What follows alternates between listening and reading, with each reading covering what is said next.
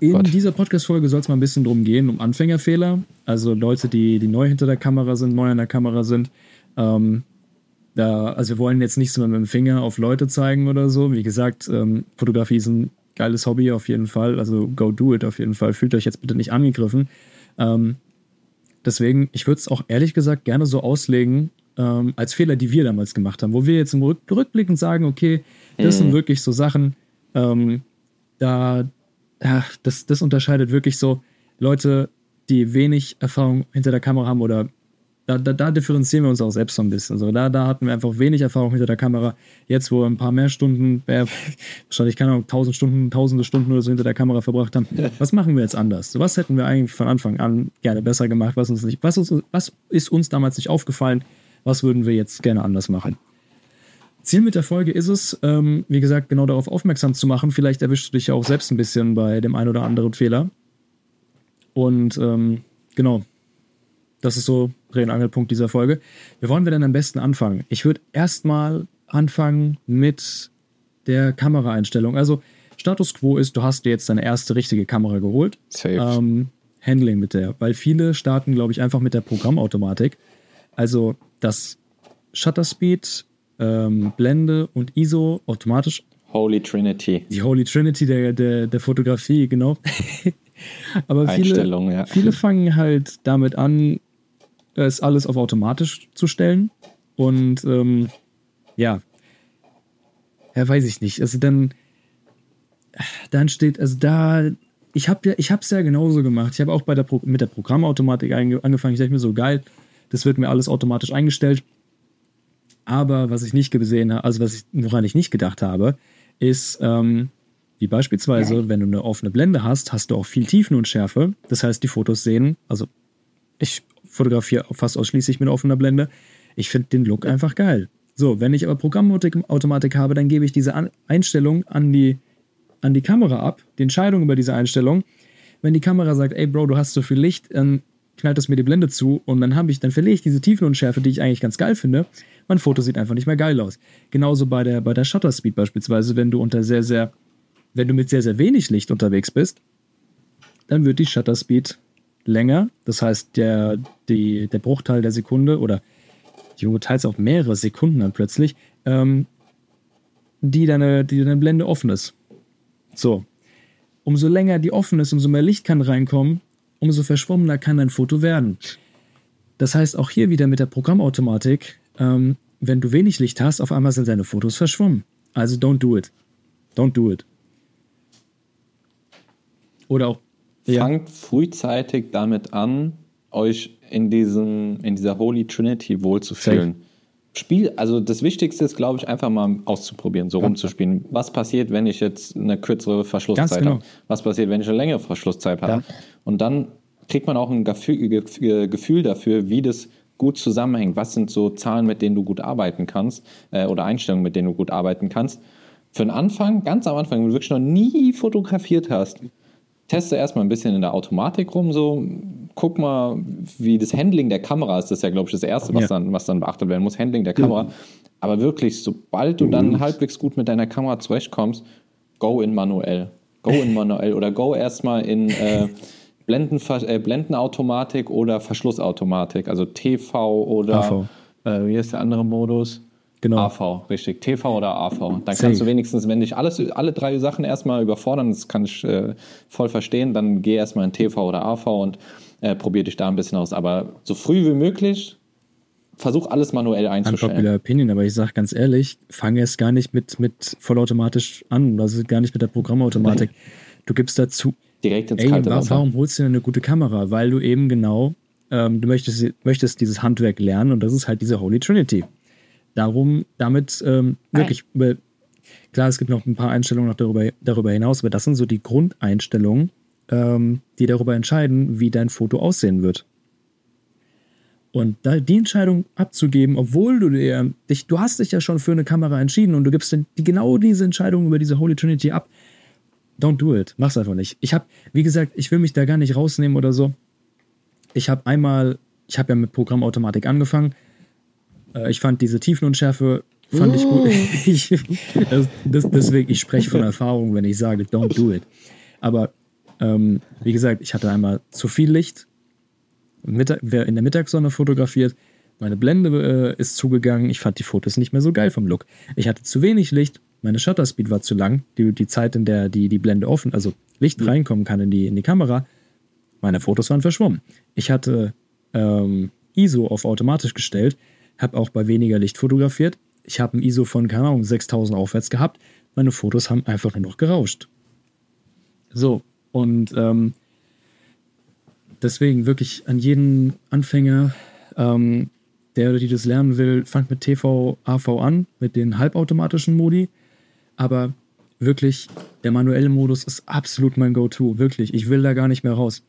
Also, es gibt dann ja auch wieder so ein paar Fotografen, die dann sagen, ja, mittlerweile sind die halbautomatischen Modi so gut, dass die, ähm, also wenn du unter normalen oder ja, average, also nicht zu hell, nicht zu dunkel Verhältnissen fotografierst, dann kannst du das machen. Aber einfach, ihr, ihr, du musst, es geht auch einfach darum, dass du eine Awareness dafür hast, was da gerade passiert in deiner Kamera. Und das, meiner Meinung nach, du musst es einmal komplett selbst eingestellt haben, damit du das wirklich begriffen hast, was da gerade passiert. So, wenn du dann aus. Also jeder Profi-Fotograf, der will ja die maximale Kontrolle über sein Bild genau. haben, damit er auch wirklich das Ergebnis erzielt, erzielen kann, was er in seinem Kopf als Vision vielleicht ja. hat.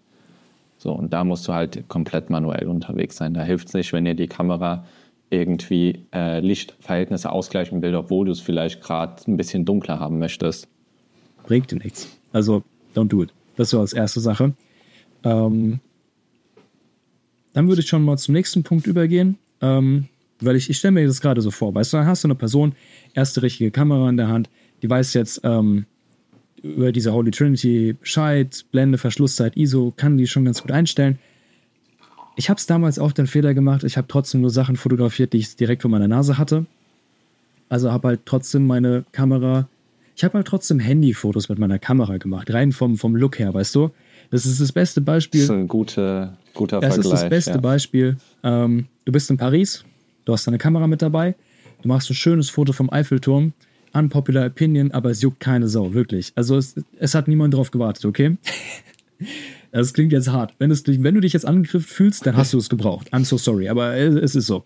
Ähm, geh mal auf Google Bilder, da gibt es 20.000 Fotografen, die haben dasselbe Foto gemacht, aber in einer höheren Qualität, weil sie auch einfach, weiß ich nicht, die haben eine teurere Kamera, die haben mehr, mehr höhere Auflösung oder, oder, oder, oder, weiß ich nicht, schönerer Himmel oder so.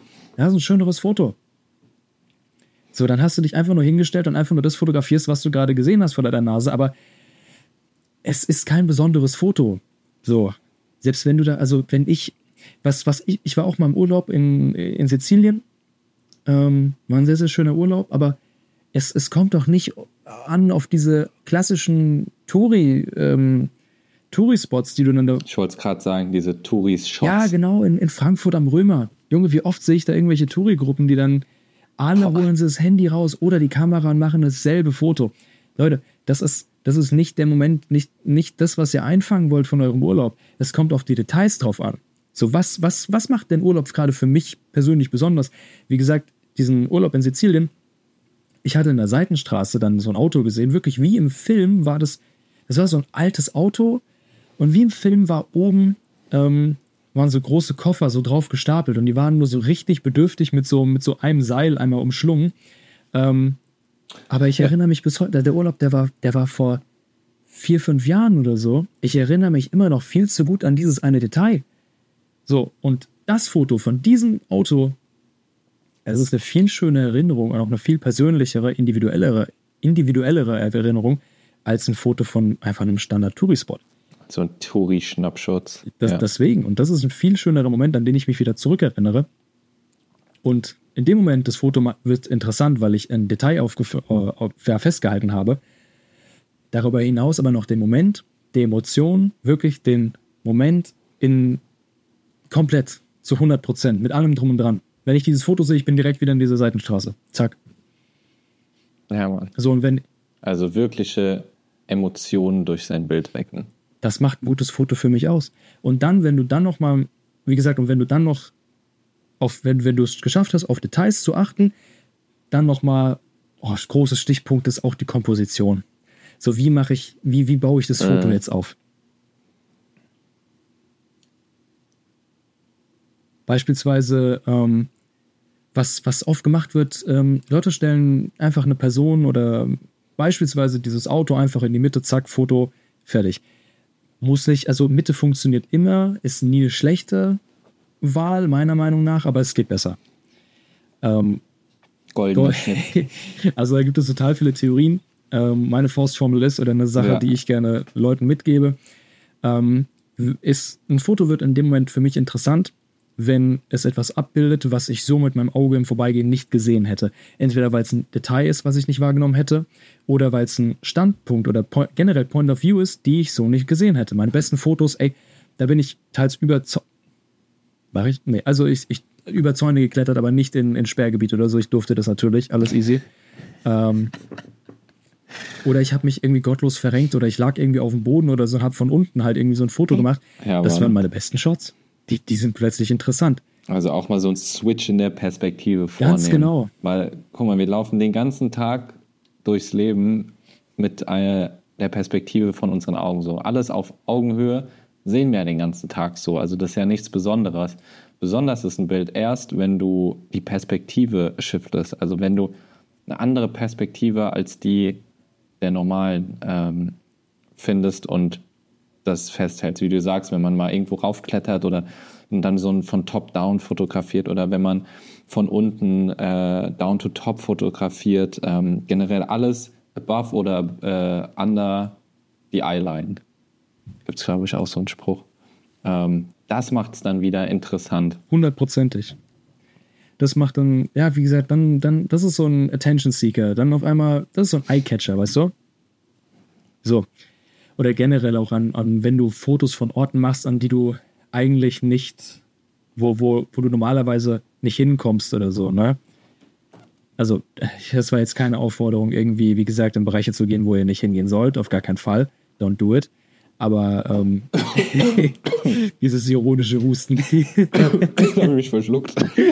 Äh, der Huster, der, der kam gerade nicht ja, gelegen. Nee, keine Aufforderung. Nein, aber boah, also was war das? Da gibt es dieses eine ganz bekannte Foto.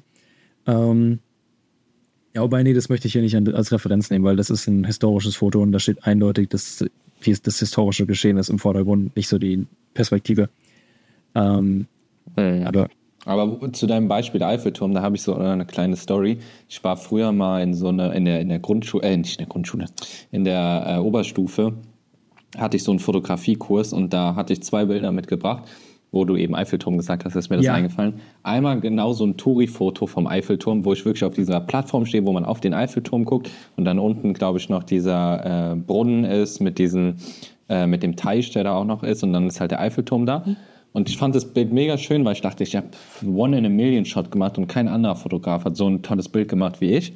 Und dann habe ich das meinem Lehrer gezeigt und er so, ja, ist halt so ein Touri-Shot. Ja. Und es hat mich richtig zerstört. Weißt du, als 17-jähriger Junge, wo du denkst, du hast das heftigste Bild gemacht, dass dir dann der Lehrer dich dann mal wieder so grounded und sagt, ey, das ist einfach nur so ein Touri-Shot. Ähm, und das zweite Bild war auch vom Eiffelturm. Da stand ich aber unterm Eiffelturm und habe von unten nach oben geschossen. Und das hat halt einfach eine richtig gute Symmetrie gehabt, das Bild. Und dann meinte er, das ist doch viel interessanter. Das ist eine Perspektive, die man nicht den ganzen Tag sieht. Da fragt man sich, hey, was hat er denn jetzt hier fotografiert? Ja. Was sind das denn hier für, für Metallkonstrukte? Ja. Und wenn man dann sagt, das ist der Eiffelturm, dann ist es so ein Aha-Moment. Das bleibt einem dann auch besser im Kopf. Aber das sind halt diese, diese ähm, Perspektiven, die man nicht jeden Tag ja. sieht. Okay, wir sind jetzt auch nicht jeden Tag am Eiffelturm, aber ähm, ich glaube, man versteht, was ich meine. Besondere also, Orte, besondere Perspektiven, die machen ein Foto interessant. So, wenn, wenn, ich ein Foto mache, was es so noch nicht vorher gab, das kann man vielleicht auch noch mal so dazu sagen. Ja, ja. safe. Ähm, auch so ein Ding ist äh, generell Emotionen oder den Moment an sich einzufangen, das ist auch so eine hohe Kunst. Ähm, wenn dein, wenn dein Foto so eine krasse Dynamik mit sich bringt, dass es, es ist ein Foto so. Es ist, es ist kein Video, es ist nur eine Momentaufnahme. Es ist nur ein, weiß ich nicht, ein Zweihundertstel einer Sekunde. Aber wenn dieses Foto ähm, diese ganze Dynamik und die ganzen Emotionen auch transportieren kann, das, das macht es auch unglaublich gut. Also da gibt es, ähm, ich habe einmal, ich war auf einem Event und ich habe praktisch so behind the scenes. Also da war gerade ein paar vom Team, aus dem Team haben äh, so Goodiebeutel gepackt. Und da habe ich ein Foto geschossen.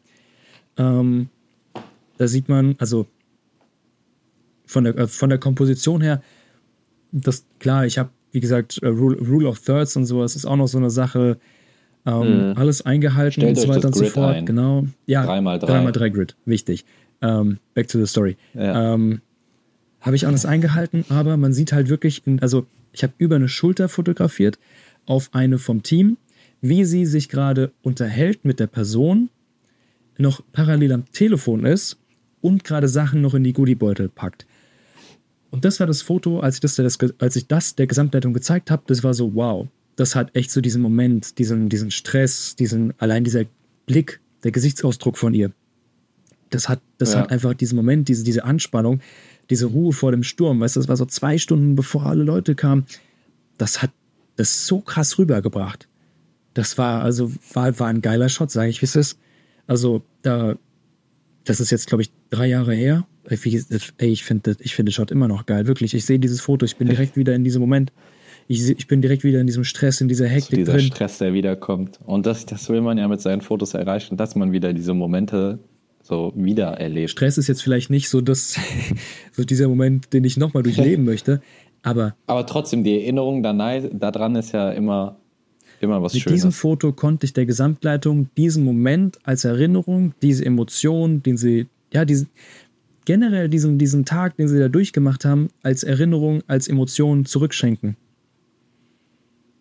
So, das, das ist, also klar, natürlich, wenn du, ach, keine Ahnung, beispielsweise du machst ein Paar-Shooting oder so, wenn du denn, wenn die beiden sich total verliebt anschauen, das ist das same, same, but different. Vielleicht ein bisschen schönere Emotionen als der pure Stress. Aber ähm, ja. Wenn das ein Foto kann, ey, wow. Also da gibt es auch, ähm, das ist auch so eine Seite, da bin ich auch sehr, sehr gern unterwegs. LFI heißt sie, das ist von, von Leica, die äh, Online-Galerie. Ähm, mhm. Das sind auch Fotos, also die transportieren einfach einen Vibe. Die, also kann, kann jeder von euch mal selbst äh, einfach auf lfi.de oder .com, weiß ich jetzt gerade gar nicht auswendig, Monmeister, kann einfach mal draufgehen, ähm, sich ein paar Fotos anschauen und das sind wirklich Fotos, die lassen dich was, was fühlen, Alter. Also ich kenne ich kenn teils die Orte nicht ja. oder so, aber ich weiß, okay, da, da, da passiert gerade richtig was. Das macht gerade wirklich was mit mir, das Foto. Das ist geil.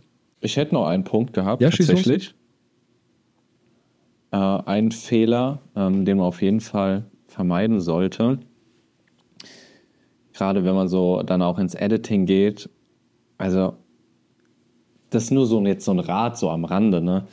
Ich würde, ein Tipp an euch, ich würde mir nie äh, irgendwie Presets von anderen Fotografen kaufen. Lernt selber zu bearbeiten und ich sage euch eins, ihr könnt nie diese Presets, die ihr von Fotografen kauft, auf eure Bilder so eins zu eins anwenden. Das sind immer andere Situationen, die ihr habt, andere Lichtverhältnisse.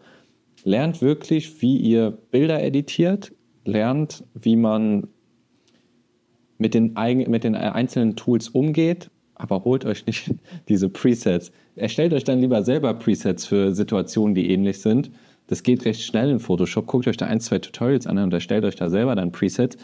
Aber ich weiß nicht, was du davon hältst, Max, oder ob du schon mal so Presets auch von einem Fotografen gekauft hast, äh, gekauft hast, aber lernt selber das Editing und das Color Grading von euren Bildern. Ähm, das bringt euch so viel mehr als einfach diese. Ähm, es, ein Preset ist ja nichts anderes als äh, die Einstellungen in Lightroom äh, abgespeichert zu haben und die exportiert zu haben, damit ihr dann einfach diese Einstellungen von Fotografen übernehmen könnt. Aber lernt äh, selber dieses Editing. Es dauert lange. Äh, ihr macht Fehler, ihr werdet Fehler machen, so das kann man nicht verhindern. Aber das bringt euch viel schneller voran, als immer nur irgendwie Geld auszugeben für neue Presets. Ach, jetzt brauche ich irgendwie hier das Jungle Preset, wo man so schöne Grüntöne mit hinkriegt und so. Nee. Und du, ja. Lernt es selber. Das ist auch so eine ja. Sache. Lernt erstmal generell, wie, Foto, äh, wie Lightroom funktioniert. Was ich mal gemacht habe, bin ich ganz offen und ehrlich, ich habe mir ähm, kostenlose Presets von anderen Fotografen mal runtergeladen. Ich habe dafür kein Geld ausgegeben. Aber ich wollte mal sehen, welche anderen Techniken oder Vorgehensweisen es beim Editing tendenziell gibt. So, welche, zwischen welche, zwischen welchen zwei, also zwischen welchen zwei Reglern habe ich bislang die Synergie noch nicht gesehen? So, und dann gehst du mal durch, okay, wie wurde es bearbeitet? total krass. Ich hatte einmal ein Foto oder ein Preset gesehen. Da war der Kontrast komplett rausgenommen, aber die, die hellen und dunklen Töne, das war alles über die, ähm, erst die Gradations, Graduations, vergesse ich, genau, ja, alles über diese Kurven wieder reingeholt. Kurve. So, und dann, der hat total viel damit gearbeitet und das, das hat, war für mich so ein Mindblow-Moment, okay, anscheinend gibt es diese Technik auch noch. Die war mir bisher verschlossen. Ich habe mir dieses Preset mal mhm. kostenlos runtergeladen. Jetzt habe ich es gecheckt, habe ich es kopiert? Nein. Benutze ich es? Auch nein. Aber ich habe es in einem anderen Preset, diese Technik wiederum angewandt. So, so bin ich damit umgegangen.